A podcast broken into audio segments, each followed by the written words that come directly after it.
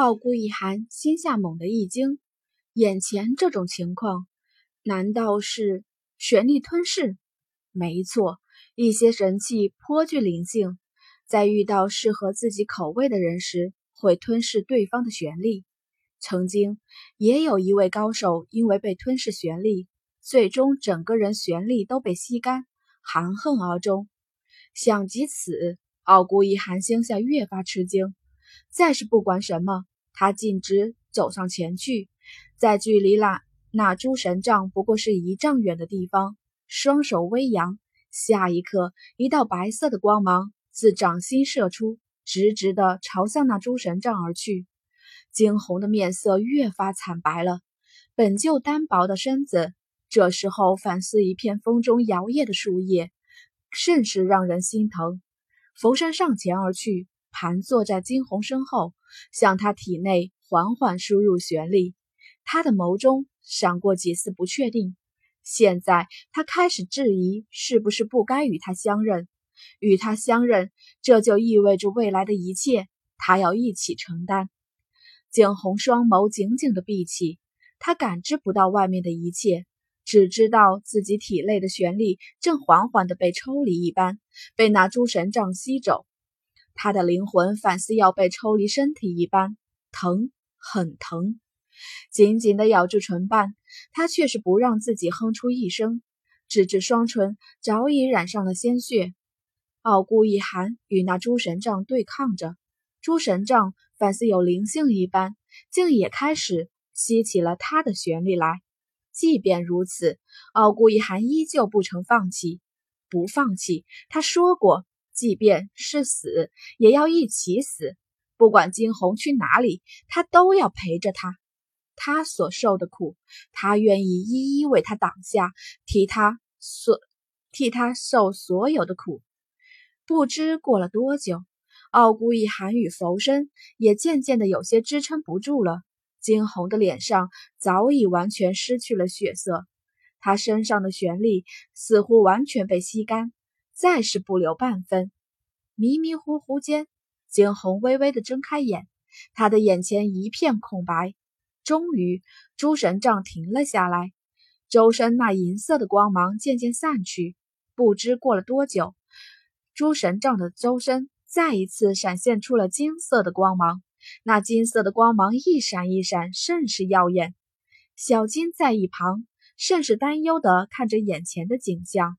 然而，当视线扫过诸神杖时，小金眸中划过了一丝不敢置信。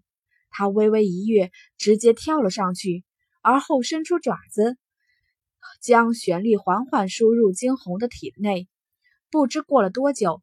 惊鸿这才缓缓恢复了意识，全身的酸痛，整个身体反似不属于不属于了他。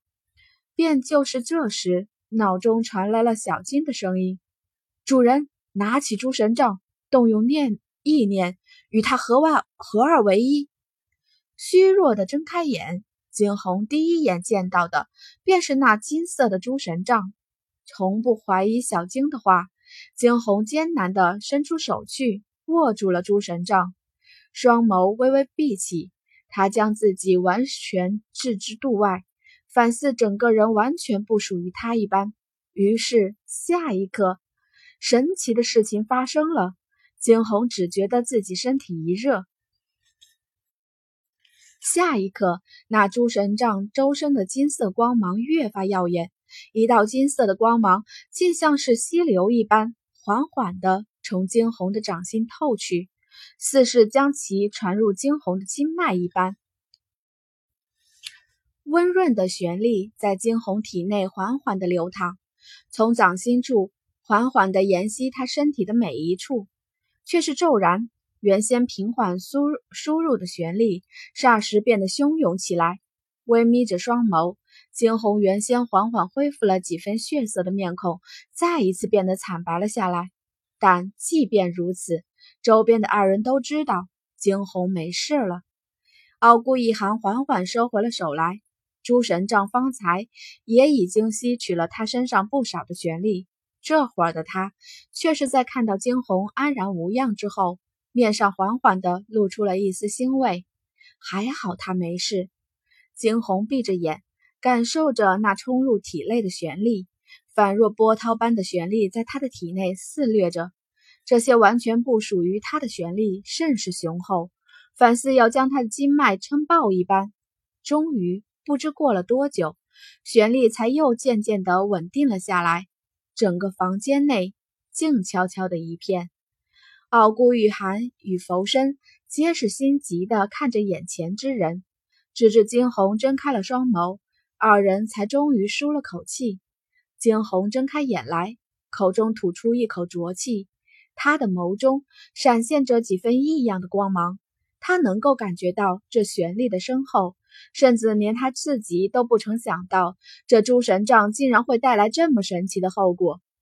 就在惊鸿这边静静稳定了下来之后，那宇文家内却是掀起了惊涛骇浪。宇文家大厅，一个身穿蓝色的中，一个身穿蓝衣的中年男子站在高位。他的双手微微扬起，操控着眼前的一颗水晶球。水晶球在半空中有亮光闪现，下一刻却只见得一道光芒起，而后不远处的半空竟是形成了一个幕布。那幕布上赫然显现出了之前诸神杖被夺、宇文家主被杀之幕。那是父亲！底下一个少年低呼出声。在看到宇文家主死于惊鸿那一丈之下的场景，所有的人都倒喜出生。怎么可能？他们英明的家主怎么可能就这样被杀死？他们的家主不管怎样，配上那诸神杖，在整个宇文家内无人能敌。怎么会这样？还有那两个奇怪的动物，就这样深深的将家主带去的人全部撕裂。大厅内，所有的人都不敢置信的看着眼前的一幕幕。高座上，那中年男子看着那水晶球投射出的幕布，双拳紧紧地缩起，他的周身满是杀意。在见到宇文家主被杀的那一幕后，他猛地伸出手去，掌心一道光芒射出，砰！下一刻，只见得一边的柱子瞬时间化作了粉末。欺人太甚啊！竟然连我宇文家的人都敢动！我们要为父亲报仇！那之前开口的少年双拳紧握，骤然似是决定了什么般，他大吼出声：“好，为家主报仇，斩杀那二人！”宇文墨牙眦欲裂，道：“还有，要夺回诸神杖。”作为他们宇文家的第一法宝，怎可落入外人手中？就算不报仇，也要夺回诸神杖。宇文墨微微眯着眼，眸中尽是狠厉。与此同时，眼中却又闪过了一道甚为诡异的光芒。在宇文家，诸神杖就是家主权力的象征。